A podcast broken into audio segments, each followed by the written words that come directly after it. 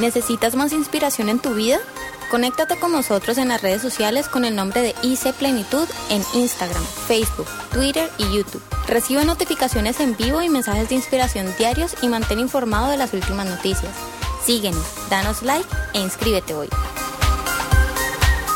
En la empresa del Señor, en los negocios de Dios, hay una convocatoria para todos aquellos que quieran servirle aquellos que quieran convertirse en un regalo de Dios, en un don de Dios. Entonces, los que sirven son un regalo de Dios. Y por tanto, debemos entender unos asuntos especiales por lo cual somos llamados para servir en aquello que dijo Jesús. Jesús en una ocasión hablando con una mujer samaritana, charlando con ella, una mujer llena de necesidades y toda esta cosa. Cinco maridos había tenido, el sexto que tenía no era su marido, y cuando Jesús le pregunta, ve y trae tu marido, dice, no tengo. O sea que estaba su corazón abierto para una séptima opción. Y Jesús es la séptima opción, la perfecta. Por eso Él llega como Él.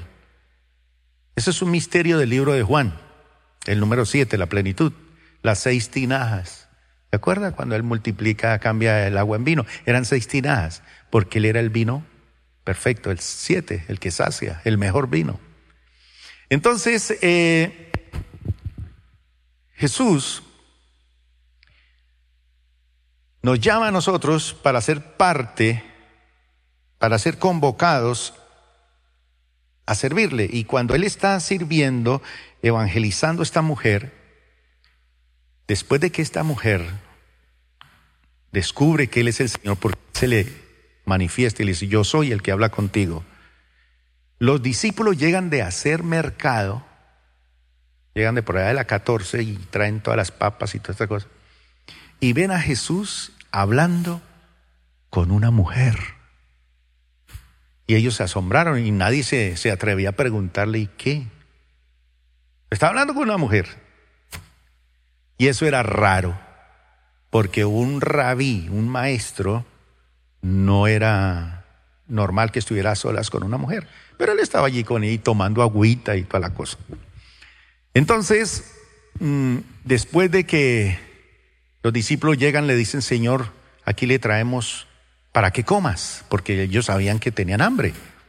Y le traen comida y Jesús rechaza esa comida. Y él dice, no, este no es momento para comer. Hay una comida que es más importante para mí. Hay una comida más importante. Y al final les dice, mire, entiendan que la mies es mucha. Hay gente que dice que, que hay que esperar y esperar y esperar unos meses para la cosecha. Pero yo les digo, levanten los ojos y miren, porque la mies es mucha y los obreros son pocos, pocos. Bueno, ¿cuántos quieren ser de esos pocos que quieren entrar en el ámbito del servicio para el Señor? Es una buena pregunta. Yo quiero ser parte de eso. Ahora, vamos a ver si realmente eh, vale la pena ser llamado y convocado para esta gran empresa y usted debe de empezar a ocuparse en el Señor. Entonces, primeramente, ¿cuántos quieren trabajar en esa empresa? Levante la mano. Bueno, para ustedes que levantaron la mano, les tengo una buena noticia. Ahorita mientras estábamos en el culto de alabanza y adoración, yo veía algunas personas con sus manos levantadas, bien abiertas, una alegría saltando, felices, pero otros sentados como que están aquí regañados, o a lo mejor están cansados, están fatigados. Uno no sabe, tampoco puede juzgar y decir, esta se aplastó aquí como Mientras todos están alabando al Señor. Y lo más interesante es que al lado y lado la gente moviéndose y todo, y ella en el medio así. pero con la cara bien pensativa, pensativa, pensativa. Seguramente está pensando en cosas que tiene que hacer mañana, ¿sí? Hay personas que por lo general les da dolor de cabeza, jaqueca, fiebre, escalofrío, como uno o dos días antes del culto. Yo siempre les pregunto, ¿te toca diezmar el domingo? Sí, pastor. Da dolor de cabeza, da fiebre, da escalofrío. Pero hay personas que ya han aprendido a superar esa situación. Pero vuelvo y repito, miré a alguien que estaba aquí como así, lejos, lejos. Y yo decía dentro de mí, mientras todos alabamos al Señor, ¿qué pasa con estas personas? ¿Qué les pasará? ¿Cuál será su problema? Y muchas veces esas personas que están allí piensan que no son de los interesantes para Dios. A veces uno piensa por las experiencias tan duras de la vida que uno no está en ese plan. Pero déjeme decirle el primer secreto de trabajar en esta empresa. Para todos aquellos convocados, número uno, y vean este título que está en el telón. Y mire a ver si usted mm, está de acuerdo con eso. la primera verdad, usted no es, usted no es un accidente. ¿O acaso usted cree que es un accidente? Ah, yo soy el fruto de una aventura. Mi mamá se echó una canita al aire y yo llegué, aparecí, crecí sin papá, sin ilusiones, sin nada, no sé. Pero permítame decirle, mi hermano, que usted no es un accidente. Usted que está aquí sentado conmigo en esta mañana para escuchar la palabra del Señor, quiero decirle que usted no es una casualidad no es una casualidad. Él pensó en ti aún antes de formarte en el vientre. Él pensó en ti. Y usted puede decir que Él haya pensado en mí. Si he creído que ni siquiera mi mamá y mi papá, ni mis hermanos, nadie, yo no creo que yo haya sido pensado. Pero déjeme decirle que cuando el Señor nos convoca a servir en, en, su obra, en su empresa, debemos entender que no somos una casualidad, sino que hemos sido personas bien pensadas. Las cosas que hemos vivido o por las que hemos pasado, mm, Dios no quiso que usted pasara por eso, ni yo. Fueron situaciones por nuestro pecado, por el pecado de nuestros padres, por situaciones generacionales que vinimos a, parar en situaciones muy tristes. Pero primeramente quiero decirle que según la palabra de Dios, usted y yo fuimos creados dos veces. ¿Por qué? Porque primeramente Él tuvo que diseñarte a ti en la mente. Él te diseñó en su mente y luego te formó. Entonces fuimos creados dos veces. ¿Qué quiere decir eso? Que Él planificó todo sobre ti.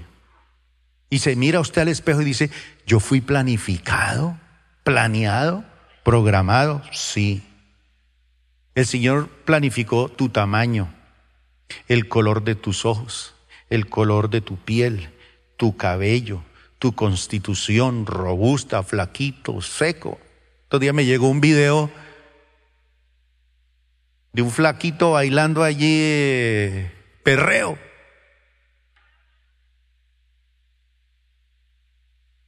Y un flaquito era un palillito bailando perreo, no.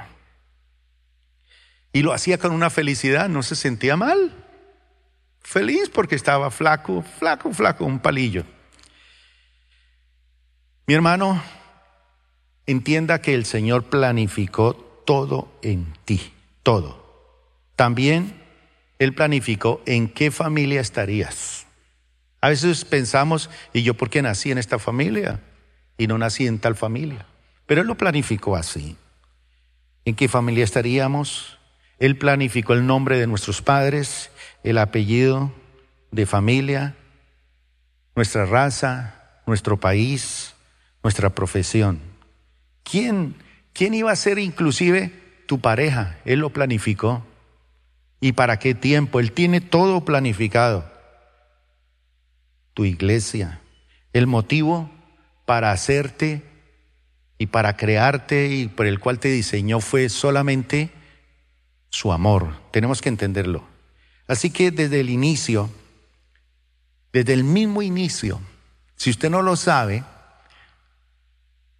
mire al que está a su lado, mírelo, así feo como es, feo. Pero sabe que el que está a tu lado y tú mismo, desde el principio, tú eres un vencedor. ¿Sabe por qué? Porque cuando su papá, nuestro papá, inyectó en mamá millones de espermatozoides, esos millones tuvieron que pelear.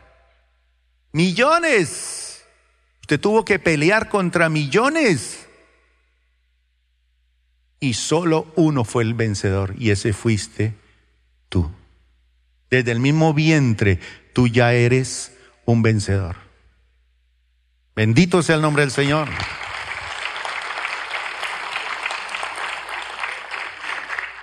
No te diste cuenta, pero millones compitieron contigo. Eso fue una competencia. Yo llego primero, yo llego primero. Y golpeaban al uno y golpeaban al otro y estorbaban al uno y estorbaban al otro.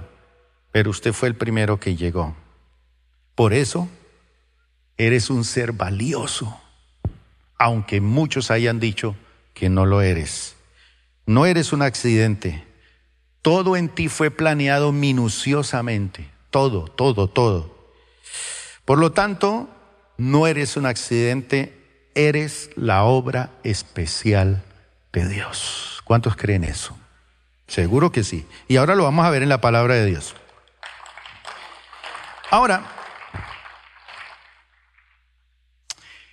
eres quien eres por una razón. Y la primera razón de eso es porque eh, tú estás aquí porque eres un plan, un plan minucioso. Dios dijo, este, este, así como está, es un plan un plan. Esta es una criatura singular. En el mundo no hay otro igual a este, igual a ti. Él hace un diseño minucioso. Lo llama Dios para ser un hombre o para ser una mujer. Y lo llama. Y va tras la búsqueda de una razón. Una cosa interesante es que Dios no comete errores. No. Él empezó a entretejer nuestra vida dentro del vientre de nuestra madre y no nos tiró ahí, como algunos piensan. Tampoco somos una ilusión. Tiremos este a ver qué sale. A ver qué sale. Hagamos esto a ver qué sale. No. Usted y yo somos justo lo que Dios quería hacer. Y usted tiene que aceptarlo y creerlo. Esta es la empresa de Dios.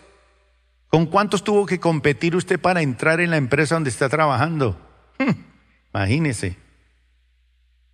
Sin embargo, en la empresa del Señor, sencillamente Él te diseñó. Él dijo, este es justo lo que yo quería hacer. Entonces, de acuerdo a su plan, Él nos escogió, llevamos su sello y del maestro llevamos ese sello y cuando nosotros hemos sufrido, aunque usted no lo crea, Dios ha llorado por nuestro sufrimiento. ¿Recuerda usted cuando Jesús fue y vio a Marta y a María llorando porque su hermano había muerto? Y ella diciéndole, si usted hubiera estado aquí, mi hermano no habría muerto. Y dice que Jesús lloró. Jesús lloró. De ver el amor, la amistad, lo que es el desarraigo de la muerte de un ser querido. Él sabe lo que significa eso. Entonces, vamos a considerar por lo menos unos textos bíblicos sobre este principio para que usted sepa que al ser llamado a esta empresa es porque el Señor te escogió, porque tú vales mucho. Es que no hay otro con la especialidad que tú tienes. Eres único. Y Él lo hizo. Veamos el primer versículo en el Salmo 138, versículo 8. Miremoslo en la pantalla. Lean conmigo o miren conmigo este versículo. Señor, dice el Señor, llevará a cabo los planes que tiene para mi vida. Pues fiel, tu fiel amor, oh Señor, permanece para siempre. No me abandones, porque tú me creaste. Fíjese lo que dice este versículo. El Señor llevará a cabo los planes que tiene para mi vida. ¿Cuánto creen eso? Él tiene planes. A lo mejor su familia te abandonó o pasaste situaciones muy difíciles en tu niñez, pero el Señor tiene planes y los va a llevar a cabo. Opóngase quien se oponga. Opóngase la vida, opóngase la muerte, opóngase las enfermedades, opóngase lo que sea. Entonces, hoy nosotros que somos llamados a esta empresa, podemos decir, el Señor llevará a cabo los planes que tiene para mi vida. Pues tu fiel amor, fiel amor, Señor, permanece para siempre. Entonces, de parte del, del gerente de esta empresa, dice que su amor perfecto permanece para siempre y que Él siempre va a llevar a cabo los planes que tiene para tu vida. Y si usted entra en la empresa de Dios, en ocuparse en servirle a Dios en este mundo, entonces usted va a, ver la realización de los planes que Dios tiene para tu vida. Alguien en estos días decía, pastor, yo quiero saber cuáles son los planes que Dios tiene para mí. Yo quiero más revelación, más convicción.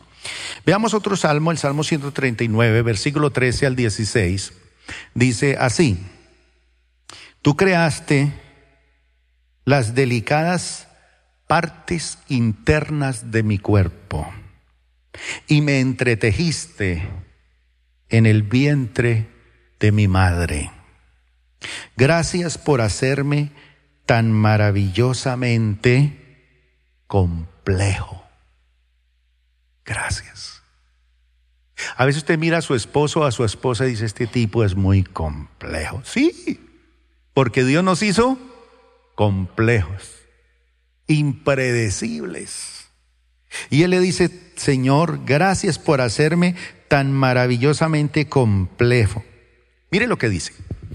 Tu fino trabajo es maravilloso. Tu fino trabajo es maravilloso.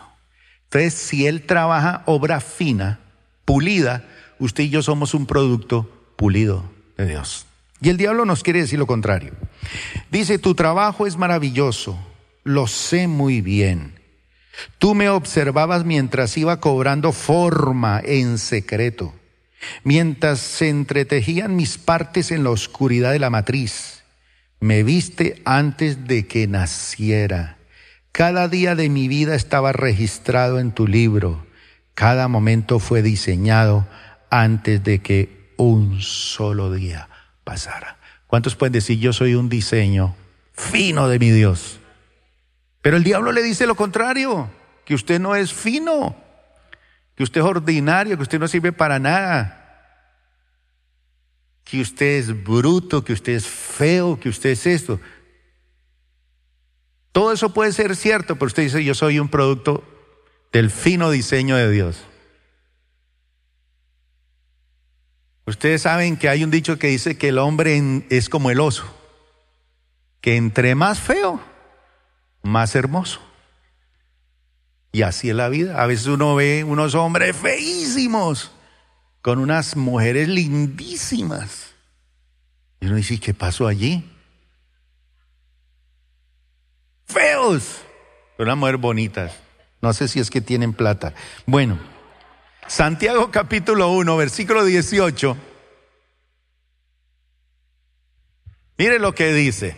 Él, Él por su propia voluntad, la de Él, nadie influyó en Él, por su propia voluntad, nos hizo nacer de nuevo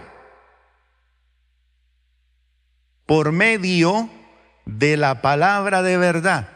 Entonces, sí, usted se levanta y se mira al espejo y usted dice, sí, realmente yo soy muy feo.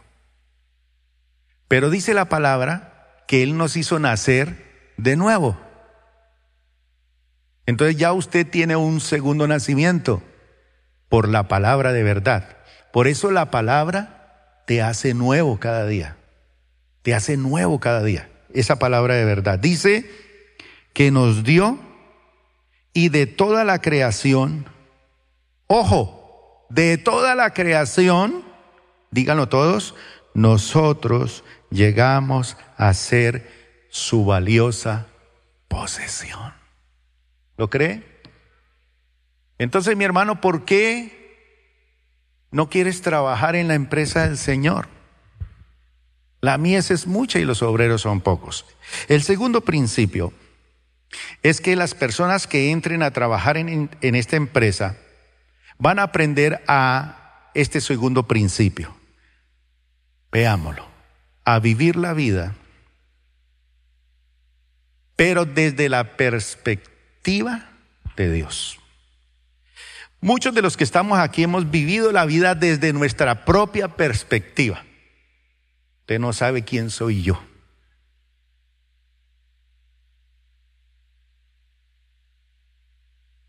Si usted supiera los padres que yo tuve, la infancia que yo tuve, la familia que yo tuve, usted no sabe los traumas, las violaciones, los abusos, el maltrato que yo he tenido.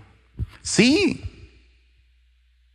pero otra cosa es que cuando el Señor te llama a servir en la empresa de Él, Él te va a enseñar a vivir según la perspectiva de vida de Dios. Y esto es muy importante, porque la manera en que tú ves, o la manera en que ves tu propia vida, la forma en que ves tu propia vida, determina tu destino. Entonces, si yo la veo desde la perspectiva humana, soy hijo de padres separados, no sé quién es mi papá, soy un fracasado, pues obviamente eso va a determinar tu destino. Pero sí, yo nací estrellado, pero soy nueva criatura en Cristo Jesús. Eso determina mi destino, tu destino. Y eso va a influir en cómo vas a usar tu tiempo de ahora en adelante. Ah, listo. Yo ahora veo la vida desde la perspectiva de Dios. ¿Cómo voy a usar mi tiempo ahora? Ahora desde la perspectiva de Dios, ¿cómo voy a usar mi dinero? ¿Alguno de ustedes, el pastor, ha llegado a su casa a decirle, hágame un favor y me rinde cuentas cómo usted maneja su plata?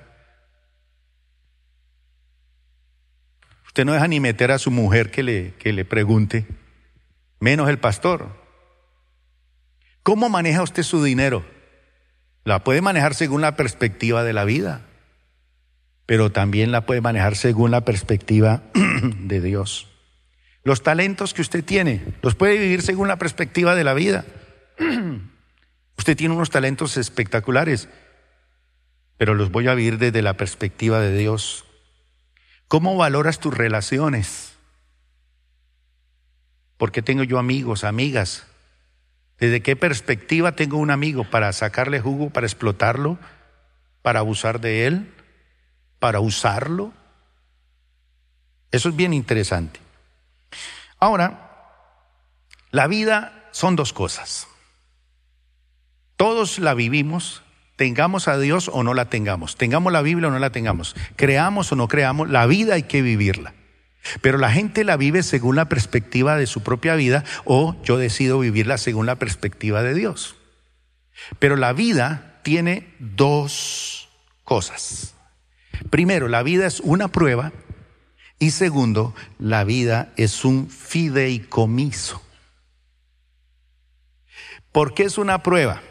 Bueno, porque Dios prueba una y dos y tres y muchas veces va a probar nuestro carácter.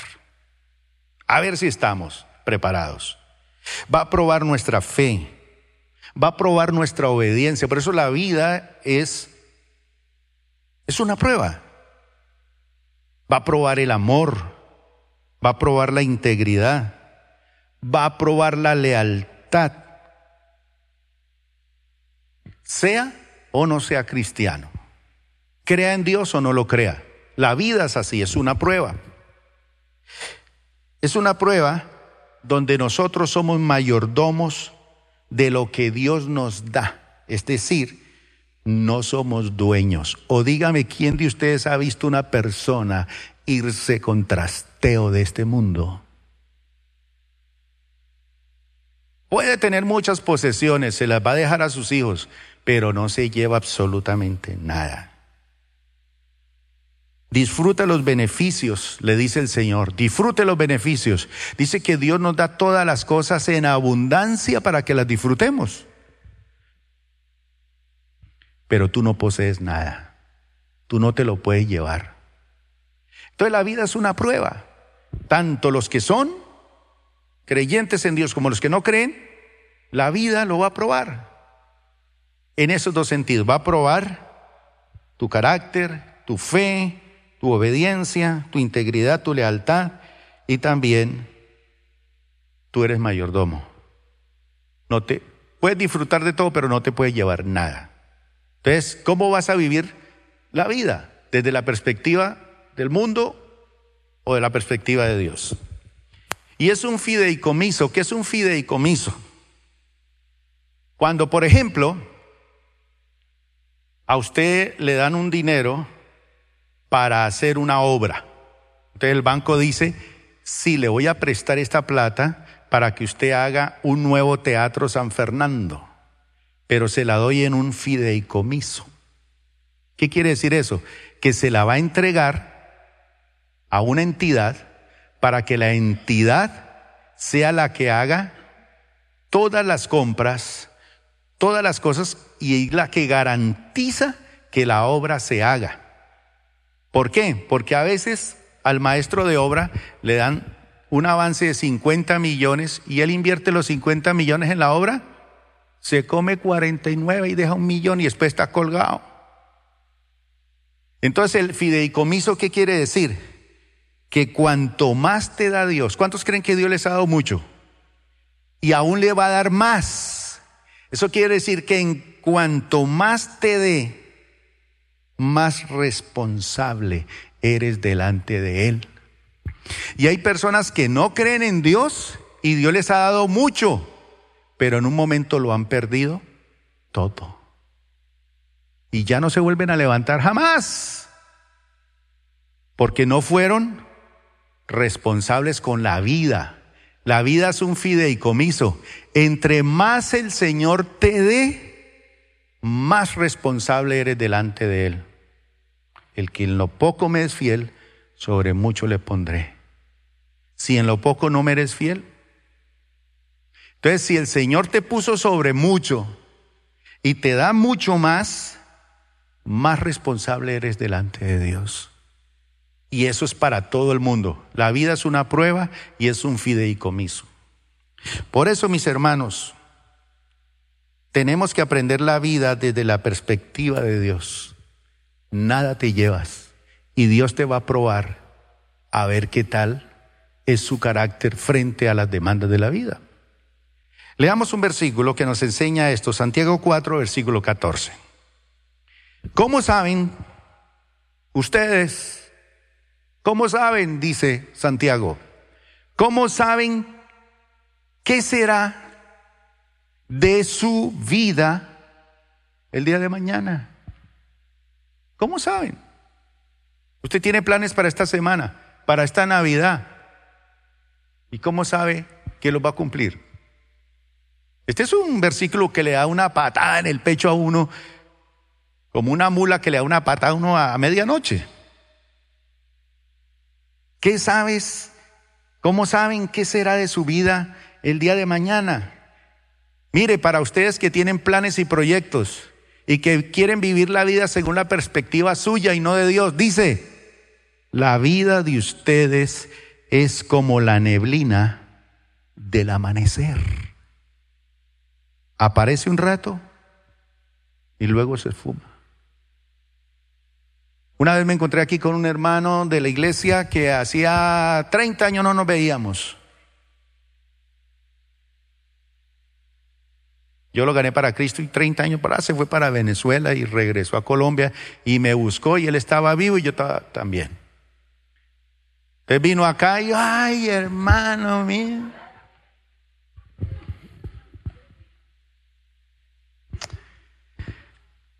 Y me dice, yo quiero, por favor, que me visite. Y yo le dije, bueno, voy a hacer el esfuerzo esta semana y voy, claro, tantos años sin verte. Y esa semana no fui. Pero la otra semana sí fui. Porque pasé por allí cerquita. Ay, verdad que yo quiero visitar este. Y lo voy a charlar porque hace tantos años. Y toco y sale la hermana. Y le digo, no, es que vengo a preguntar por tal persona. Y me dice, ¿le dejó saludes? Y ¿Cómo así que me dejó saludes? Sí, la semana pasada murió y ya lo enterramos. ¿Qué dice la Biblia? ¿Cómo es la vida? Como la neblina del amanecer. Así es la vida. En un momento aparece y luego se esfuma. ¿Cómo quieres vivir la vida? Entonces dice, ¿quieres trabajar en mi empresa? en mi empresa vas a aprender a vivir la vida conforme a la perspectiva mía. Número tres, las personas que entran a esta empresa son personas que hacen sonreír a Dios. ¿No sabía usted que usted y yo hacemos sonreír a Dios? Mire lo que la palabra nos, nos enseña sobre esto. Una de nuestras metas en la vida es hacer sonreír a Dios. Por ejemplo, cuando usted invita a su esposa a una cena romántica, usted se va y dice, yo la voy a sorprender. Y le lleva una joya, le lleva un ramo de flores, y a lo mejor ella agradecía coger las flores y pi, pi, todo soportaba de ti menos que fueras borracho. Porque no cree que sea buena gente. Porque a veces lo que hacemos, lo aprendimos creo que este jueves nos, dieron garrote aquí en la, ¿sí? Que no hacemos las cosas para la gloria de Dios. Entonces usted invita a su esposa a una cena romántica, pero usted no hace sonreír a Dios en esa cena. Usted hace muchas cosas, pero usted no hace sonreír a Dios. Posiblemente usted dirige la alabanza en la iglesia, pero usted no lo hace sonreír a Él. Esa debe ser nuestra meta. Agradarlo, pero ojo, agradarlo con exactitud. Es lo que nos enseña la palabra de Dios. Pregunto, ¿usted ya ha descubierto qué es lo que a Dios le agrada? A Él le agrada que yo cante de esta manera. A Él le agrada que yo ofrende de esta manera. A Él le agrada que yo sea padre de esta manera. Y eso lo va aprendiendo uno. Uno sabe cuándo agrada y cuándo desagrada al Señor. Por ejemplo, Noé tuvo muchos problemas, muchísimos problemas. Pero él hizo sonreír a Dios por cuántos años? más de 120 años. Sí, usted y yo tenemos problemas, claro que sí. Pongámonos a dar testimonio aquí esta mañana de los problemas que tenemos. Mira que salimos todos llorando de aquí. Pero la pregunta es, sí, muchos problemas, pero ¿hacemos sonreír a Dios? ¿Agradamos a Dios? ¿Cuándo hacemos sonreír a Dios? Cuando lo amamos a Él por encima de todo.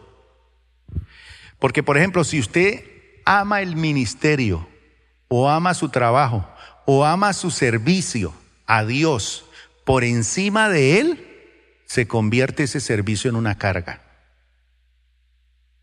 Cuando usted ama a su esposa y a sus hijos por encima de Dios, esa mujer se le pone pesada. Ese marido pesado. Y esos hijos, uy, pesan. Y llegar a esa casa pesa y apesta y esos negocios apestan y todo apesta, aunque es mucho.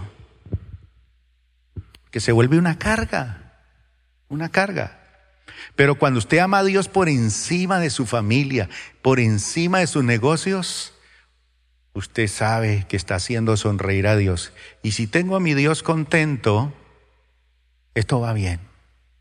Yo sé que lo que le agrada al Señor. Él sonríe cuando le obedecemos de todo corazón y en todo. Y esa es decisión suya. No, es que yo voy a hacer esto, me voy a echar una canita al aire. Yo, yo creo que voy a obedecer en parte, pero no en todo. ¿Qué sabe cuándo sucede eso? Él sonríe cuando nosotros utilizamos nuestras habilidades para Él. Él observa cada detalle en nuestra vida. Mire lo que dice número 6, 24 al 26. Para aquellos que quieren hacer sonreír a Dios. La bendición sacerdotal. Así bendecirás al pueblo del Señor, dice. Que el Señor te bendiga y te proteja que el Señor, ¿qué? Que el Señor, ¿qué? Que el Señor sonría sobre ti y sea compasivo contigo. Que el Señor te muestre su favor y te dé su paz. Esa es la bendición. Que el Señor, que el Señor sonría sobre ti. Y hay otro versículo en el Salmo 119, versículo 35 al 38, que me encanta mucho. Dice el salmista, Señor, mire usted que no sabe orar, mire, aprenda, lea un salmo y allá ahí se agarra, préndase de eso. Pastor, necesito que me enseñe a rezar. Venga, le enseño. Abra la Biblia, coja un salmo y péguese de ahí a ver qué, es, qué aprende. Mire lo que decía el salmista hazme andar por el camino de tus mandatos, porque allí es donde encuentro mi felicidad. Dame entusiasmo por tus leyes y en lugar de amor por el dinero. Aparta mis ojos de cosas inútiles y dame vida mediante tu palabra. Confirma a tu siervo tu promesa la promesa que hiciste a los que te temen. Entonces dice, hazme andar por el camino de tus mandatos, porque es allí donde qué? Encuentro mi felicidad. Dadme entusiasmo por tus leyes, en lugar de amor por el dinero. Aparta mis ojos de cosas inútiles y dame vida mediante tu palabra. Y con esto quiero terminar. La próxima semana terminaré con los otros puntos, pero con esto quiero terminar. El punto número cuatro. El punto número cuatro es que en esta empresa, una de las características es que usted es transformado, porque esta empresa maneja la verdad, vive la verdad y a través de esa verdad lo lleva usted hacia nuevas dimensiones. Y esa es la cuarta verdad de esta empresa del Señor es que en esta empresa somos transformados. Recuerde que el diablo deforma, el hombre reforma, pero Dios transforma. En esta empresa somos transformados por la verdad. Ahora, los que trajeron la Biblia, levántela así, a ver. Así sea en el celular. Ahí es donde está la Biblia ahora, ¿no? A mí me sigue gustando el papelito también. Me gusta el olor a papel y a tinta y rayar y subrayar. Me gusta. Pero está bien. Usted tiene la Biblia ahí en su iPad, en su, en su celular. Pero quiero decirle, mi hermano, que esa Biblia que usted tiene allí transforma, porque es la verdad. Y en esta empresa del Señor, usted puede ser transformado y debe ser transformado. Y usted eh, eh, tiene que aprender dos cosas. O usted es transformado por la verdad o usted es transformado por los problemas. Una de las dos. ¿Por cuál de las dos opciones se va? Señor, tu palabra es verdad, yo creo lo que tú dices aquí, voy a aplicar estos principios y me voy a ajustar a esto. Y acepto que debo cambiar de acuerdo a lo que tú me enseñas. Listo. Amén. Si no, entonces el Señor dice, listo, no quieres ser transformado por la verdad, entonces te mando problemas. Y la vida es así. La vida está llena de problemas. Desde que usted nace, lo primero que hacen es cascarle a usted en las nalgas. Y ya comienzan los problemas. Empezó a berrear. Y a llorar y a botar lágrimas. Supuestamente para que usted respire y active sus bronquios y todo. Ya. Y desde que llegó a este mundo, problemas. Las mujeres aquí, ay Dios, ¿qué pasa? Que no me he casado, necesito un hombre, tírame cualquier cosa, que yo me voy con cualquier cosa.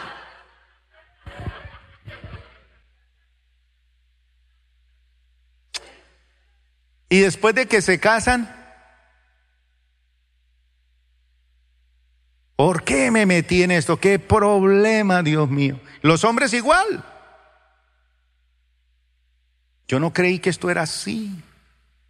Tener hijos, problemas. Tener plata, problema. No tenerla más problema. Llega viejito sin plata, qué viejo canzón. Llega con plata, qué viejo querido. Así es la vida. Tan querido ese viejito. Ay, esta vida es dura. Pero usted que está ahora en Cristo decide, ¿me dejo transformar por la verdad o me dejo transformar por los problemas? Entonces, la verdad del Señor en esta empresa te transforma. Es decir, que Dios va a usar su palabra para hacernos conforme a la imagen de su Hijo. Eso es lo que nos enseña la Biblia. Si permanecemos en la palabra de Dios, y ojo para los que no hacen el devocional y se ponen bravos porque les decimos lea la Biblia, es porque usted al leer la Biblia acepta la autoridad de la Biblia y tus decisiones están basadas de acuerdo a la Biblia. Usted debe de asimilar la verdad, asimilarla, recibirla, leerla, investigarla, recordarla, reflexionarla. Ese libro que tiene ahí debe aplicar esos principios a su vida, vivir una vida practicando esos principios.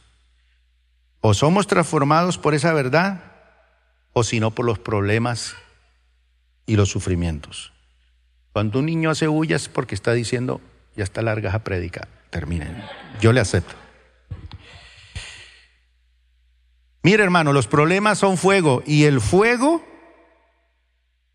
¿quién está pasando por una etapa de sufrimiento estos días? Levante la mano. Van a levantar todos, unos dos nomás. Bueno, sufrimiento. Mire, el sufrimiento, el fuego del sufrimiento hace relucir el oro de la consagración. Entonces, de una u otra forma, el Señor lo va a transformar. Usted decide por la palabra o por los sufrimientos. Mateo 4:4 y Hechos 20:32 y oramos. Dice así, Jesús dijo, no, no, no. ¿Por qué dijo no? Porque Satanás le está diciendo, mire esta piedrota que tengo aquí, usted tiene poder para convertirla en pan. Y no fue una piedra chiquita, le trajo una piedrota. Porque cuando uno tiene hambre, el diablo le trae cosas grandes. Y él tenía el poder para cambiar eso. Yo de Jesús digo, listo, venga, pan. Y siéntese a comer 40 días con hambre. No. Las escrituras dicen, la gente no vive solo de pan, sino de cada palabra que sale de la boca de Dios. Esa palabra es vida, mi hermano. Si usted la aplica, va a saber cómo lidiar con esos problemas de la vida. Así de sencillo. No es que el pastor se la tiene montada, que mi mujer me la tiene montada, que yo veo esa Biblia y me da una rabia porque tengo que leerla. Todas las mañanas ve esa Biblia y uy. Otro versículo.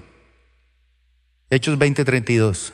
Y ahora, dice Pablo, los encomiendo a Dios y al mensaje de su gracia, la palabra, que tiene poder para edificarlos y darles una herencia junto con todos los que Él ha consagrado para sí mismo. Hermano querido, esa palabra es verdad. Digámosle al Señor en esta mañana, yo quiero ser ocupado en esa gran empresa.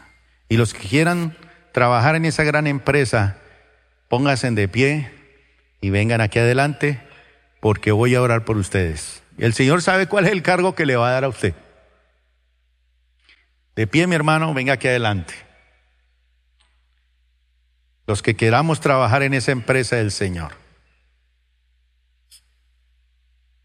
Si ya está trabajando, pues venga también.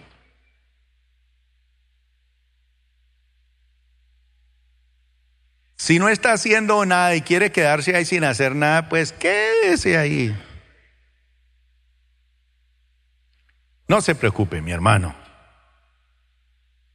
que el Señor lo va a transformar. Yo sé. Él usa muchas cosas para transformarnos. Tu palabra es verdad, Señor. Tú me transformas. No espere que Él baje y llegue a su casa. No, vaya usted a la Biblia y diga, Señor, yo quiero ser un buen administrador de negocios, de empresas, de familia, de hogar. ¿Qué me dice tu palabra? Amén. Lo que dice ahí lo voy a hacer. Y puede que la gente le diga que no, que eso ya es un libro viejo, retrógrado, que hoy ya no funciona. Para mí es tu verdad. Levantemos las manos, Padre, en el nombre de Jesús. Gracias por este momento maravilloso. Jesús en alguna ocasión, tú Señor,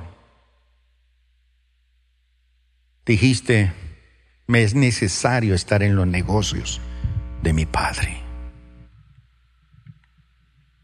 Y a veces pensamos en Jesús como una persona espectacular, pues usted y yo somos también espectaculares. Gracias por acompañarnos el día de hoy. Nosotros creemos que Dios quiere hacer más cosas para ti a través de ti y nos encantaría saberlo. Si has sido impactado por este ministerio, compártelo a nuestro correo electrónico info.plenitud.org. Otra vez muchas gracias por acompañarnos y esperamos que este mensaje sea de bendición para ti.